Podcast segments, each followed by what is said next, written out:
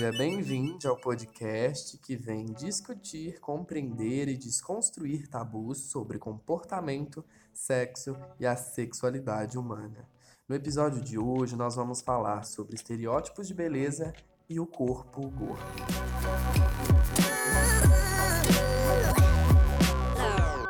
Vivemos em uma sociedade que renova suas tendências de comportamento principalmente através da mídia.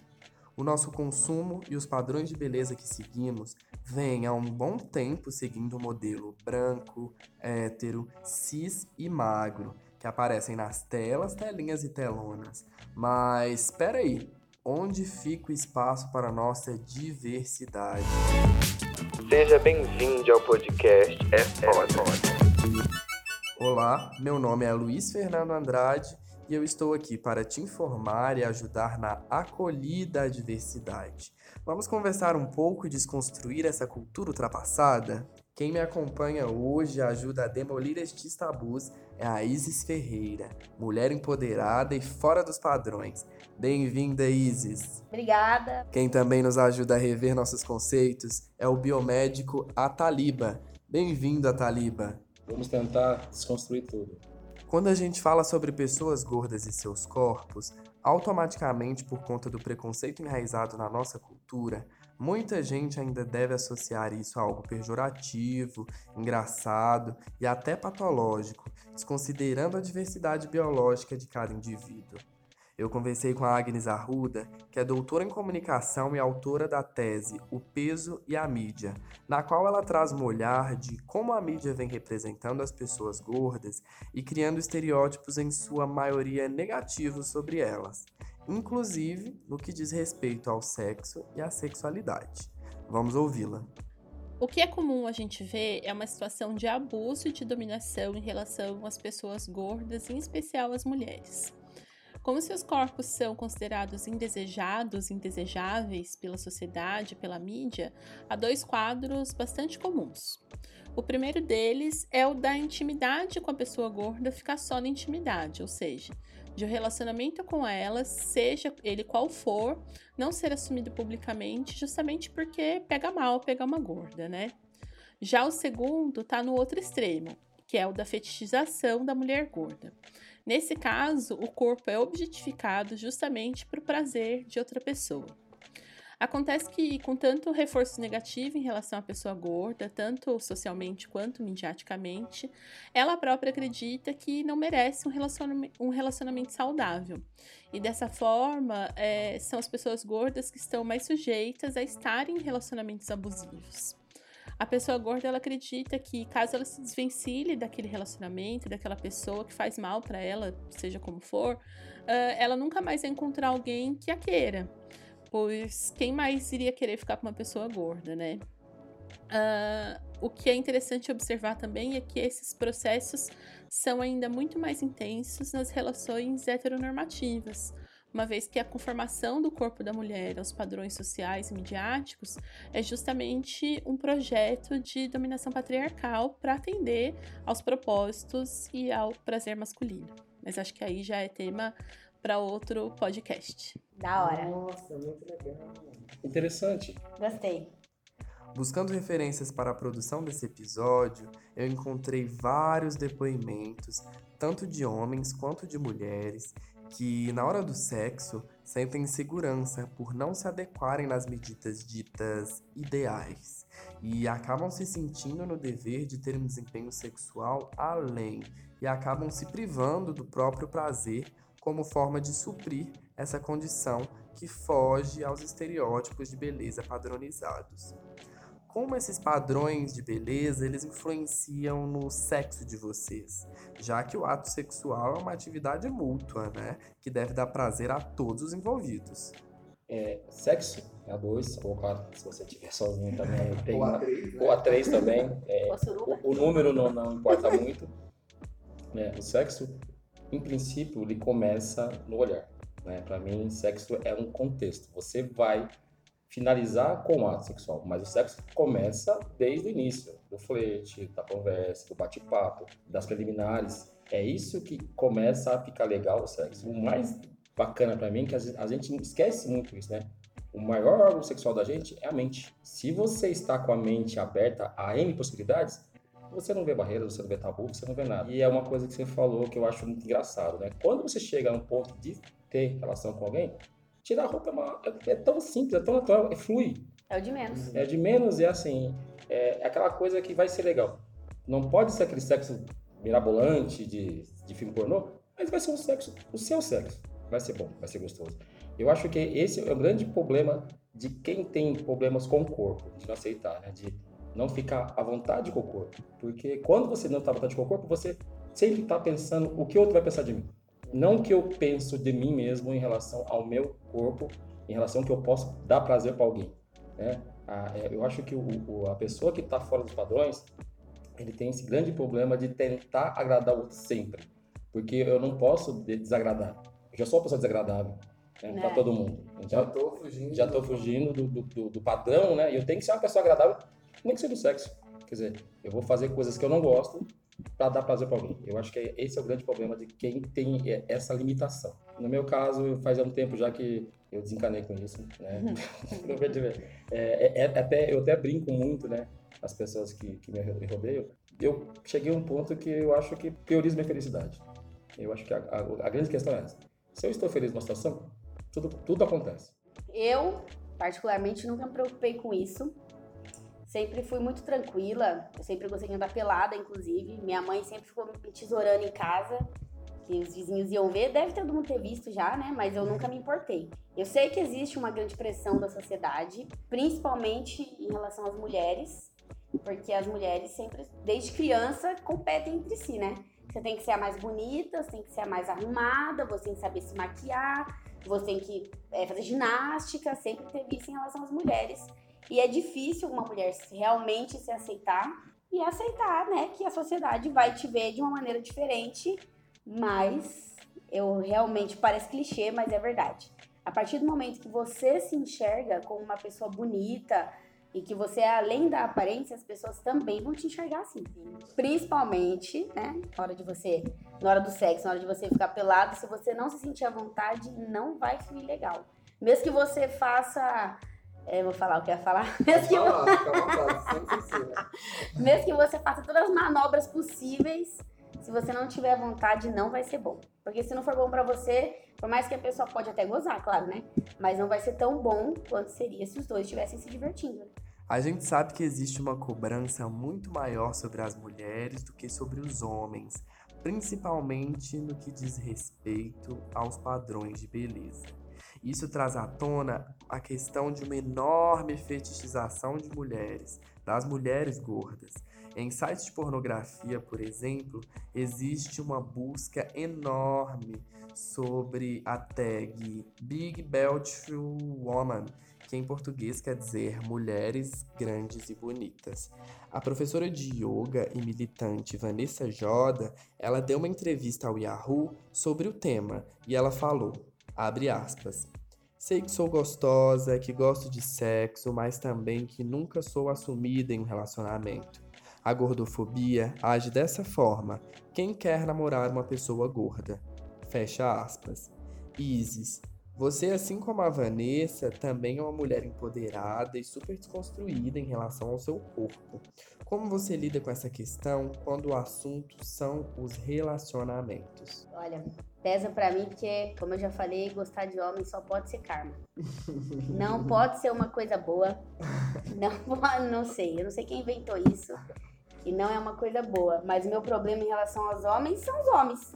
Não é o meu corpo, não é não me sentir aceita, porque eu, eu não sei se eu aceito muito pouco, ou se as pessoas aceitam muito. Uhum. Mas eu sou assim.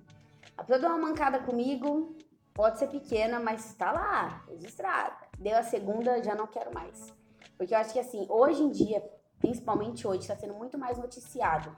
Casos de homens que batem, matam as mulheres. Só que assim, tudo começa nas primeiras coisas. Uhum. Então a pessoa nunca vê as primeiras coisas. Porque o machismo é tão enraizado que aquilo é normal. Uhum. Eu trabalhava e vendia roupa. Aí o cara falava assim: você não vai sair comigo com essa saia. E as mulheres achavam isso legal. Nossa, meu namorado é ciumento porque ele me protege. Não, ele não te tipo assim, protege. Né? E aí as pessoas sempre tinham essa visão de que a gente vai tolerando, vai tolerando, e eu nunca tolerei. Eu, particularmente, não me, como eu falei, eu não me vejo diferente da pessoa falar assim: ah, você não consegue namorar porque você é, você não consegue namorar, que termo feio, né? Porque você é gorda. Não, eu dificilmente me relaciono com alguém porque eu sei que eu sou uma pessoa, assim, sempre foco em mim. Uhum. Tenho amigas que são magras e namoram com caras magros e gordos. E a maior dificuldade, eu, como eu falei, a maior dificuldade para mim mesmo são os homens. Bom, vamos esquentar um pouco mais esse programa. Vocês já conhecem o Boteiro Sutra ou Kama Sutra Plus Size? O Kama Sutra na versão tradicional é um manual indiano, né, do século IV, onde existiam orientações para os homens da nobreza sem ignorar as necessidades das mulheres na hora do sexo. Na versão do pintor colombiano Fernando Boteiro, ele traz essas imagens de uma forma desconstruída, trazendo a representação na forma do corpo gordo. Esse cara só pintava gente gorda, né? Sim, ele tem um feitiço, né, por, por gordos, né, por pessoas fora do padrão. O, o bacana que ele fez isso, é, esse, esse manual, não, seria essa essa versão, essa versão atualizada não sei se vocês sabem, ele tem 81 anos de idade. Né? É uma coisa bacana isso, uma pessoa idosa, né? Para nossos padrões, ele tem essa visão tão plástica, tão bacana da visão do, do, do, sexo em si, né? Eu acho que assim ele foi além do, do, da forma física das pessoas gordas ou magras, né? Ele quis colocar ali a beleza do sexo. Uhum. Né? E uma coisa que é bacana do Kama Sutra é, é uma coisa tão engraçada isso, né? É lá atrás, séculos muitos, muito atrás, o homem se importava com o prazer da mulher. Hoje hum. ficou banalizado, né? Ele, ele quer gozar e pronto. pronto e pronto. Né? Então, assim, é isso que eu acho que deve, deve voltar. Sexo a dois e priorize a sua companheira ou seu companheiro. Se os dois curtirem, ótimo, mas tente pensar né, em dar prazer a alguém. E o maior prazer no sexo é você dar prazer para alguém. Isso é, é fato, né? Eu, eu, eu, acredito muito nisso. E para mim, particularmente, é bem por aí também porque essa questão de que quando você recebe o prazer, é. Mas o que desperta o prazer em você? Né? E eu acho que quando você percebe que o outro tá à vontade, que o outro também tá entregue, tá sentindo prazer, o prazer é... Exatamente, ele, ele, ele fica amplificado, né? É. Eu acho que é esse que é o legal do Kama Sutra. E o Boteiro ele foi muito feliz né, né dessa versão atual, repaginada dele, né? É, nesse, nesse novo aí nesse novo ciclo dele. Eu acho legal que as, e as pessoas, o, o muito engraçado disso, as pessoas onde essa essa exposição, a exposição passou, né, é, elas se interessavam por, pelas pelas imagens e pelo contexto. E chega, chega um ponto que você percebia que as pessoas não eram mais pessoas gordas lá retratadas, era o sexo em si, sua mais era a cena. É a cena. Quer dizer, não tinha podia ser magro, gordo, que ali seria a mesma coisa. Né? Isso que eu achei bacana as pessoas intuitivamente começaram a perceber qual foi a ideia dele. Esse que foi mais legal de tudo. Agora, como é sempre melhor rir do que chorar, chegou o momento empata foda. Todo mundo tem uma história engraçada para falar sobre alguma transa mal sucedida, sobre algum flerte que não deu certo. Roda a vinheta.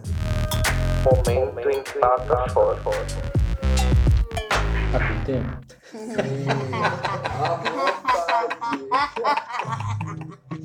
o que mais tem é, é transa mal sucedida, pô.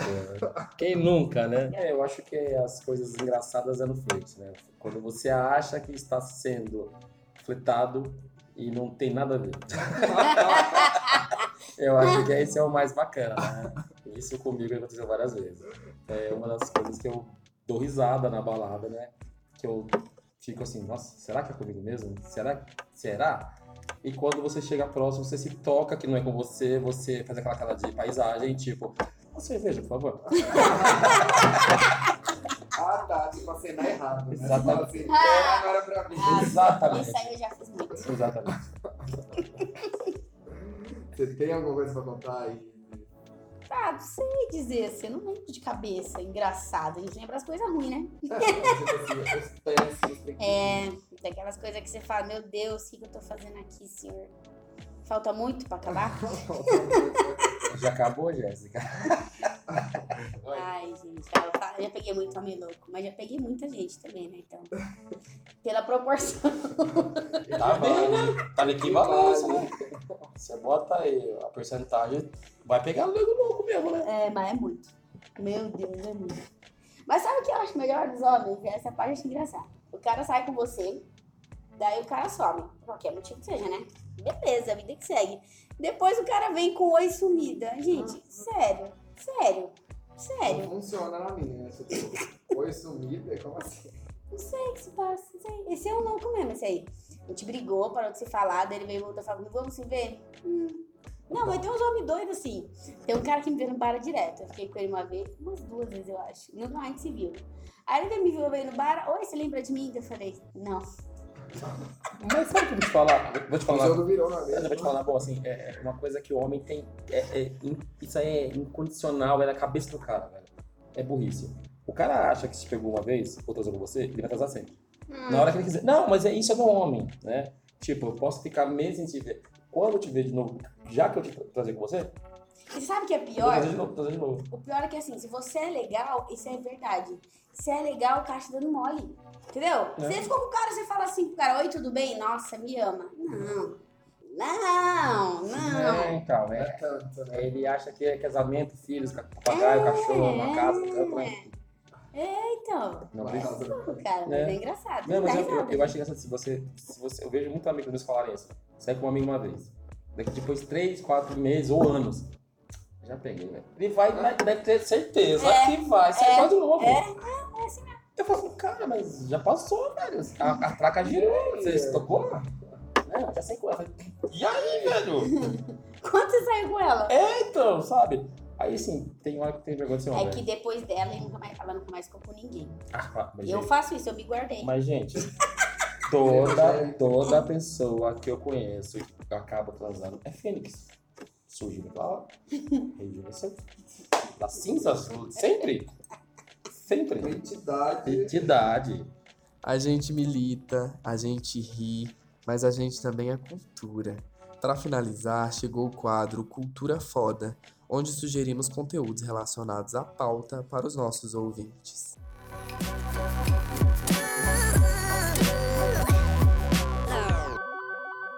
Hoje eu quero indicar um filme bem romance adolescente, que quando eu vi eu achei interessante, pela representatividade em trazer uma protagonista gorda e pela desconstrução nos padrões de beleza nos relacionamentos. O nome do filme é Dumpling, com a atriz Julie Murphy.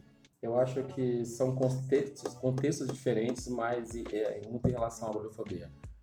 É, um é, é muito mais social, que seria Preciosa, eu acho muito bacana aquele, Puta. aquele filme. Eu acho... Mas você dá vontade de morrer quando assistir. né? Não, mas é, se você vê a, toda a trajetória dela por ser gorda e ela se achar a pior pessoa do mundo e a mãe também não facilitar a vida dela, eu acho que é libertador. Claro, claro, gente, é clichê de Hollywood, é aquela coisa bacana, que o cara se ferra o filme todo e no final ele consegue reverter a situação. Mas o contexto, o roteiro é interessante. Já uma coisa mais leve, mais bacana, mais é, sessão da tarde, Hairspray. Eu acho que também é muito legal a- aquela, aquela mãe que dá aquela força tremenda pra filha, que é totalmente fora do padrão, anos 60, ela vai participar de um curso de dança e ela consegue pegar o menininho bonitinho da história. Mas é legal, assim, é, você tentar pensar que as pessoas estão tentando modificar, né? Estão tentando, de uma forma tímida, começar a gente a, a, a desconstruir e realmente quebrar barreiras, né? Eu acho que é, não sou gordo, eu sou um cara que não sou magro. A diferença é essa, né?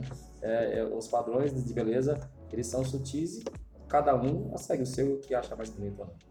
Esses dias na loja aconteceu, isso é verdade. Tem uma menina que trabalha lá, gente, ela é muito sonsa. E aí, ela virou e falou assim pra mim, tá falando da fazenda, né? Ela tava falando. E ela falou assim, nossa, e aquela José Todinho? Ela é muito gorda. Bati aqui no médico. Eu falei assim, nossa, mas peraí. O que você tá fazendo aqui na loja? Você médica que consegue dar um diagnóstico só de olhar pra pessoa? Você devia estar aí num consultório ganhando dinheiro horrores. Por que, que você é vendedora?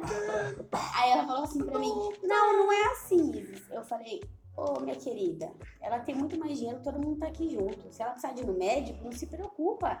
Ela pode já estar lá no Albert Einstein, tranquilamente.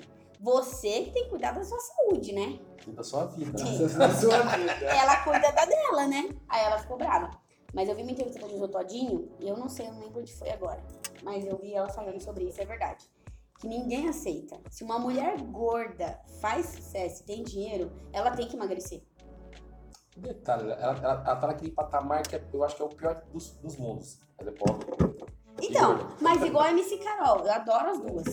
É a mesma coisa, as duas falam a mesma coisa. Se você é famosa sem dinheiro, você tem que emagrecer.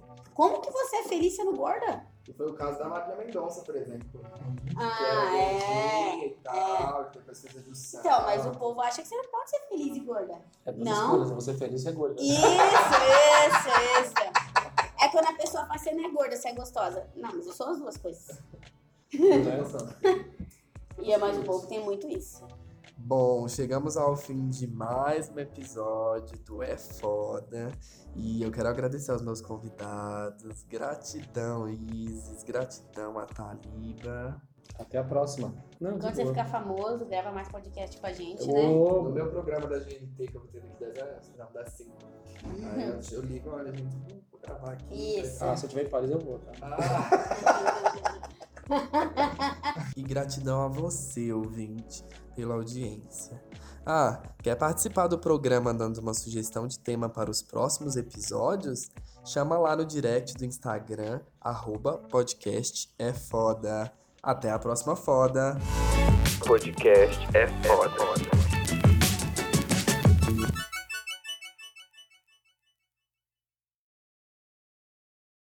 O podcast é foda é uma produção experimental do aluno de jornalismo da Universidade de Mogi das Cruzes.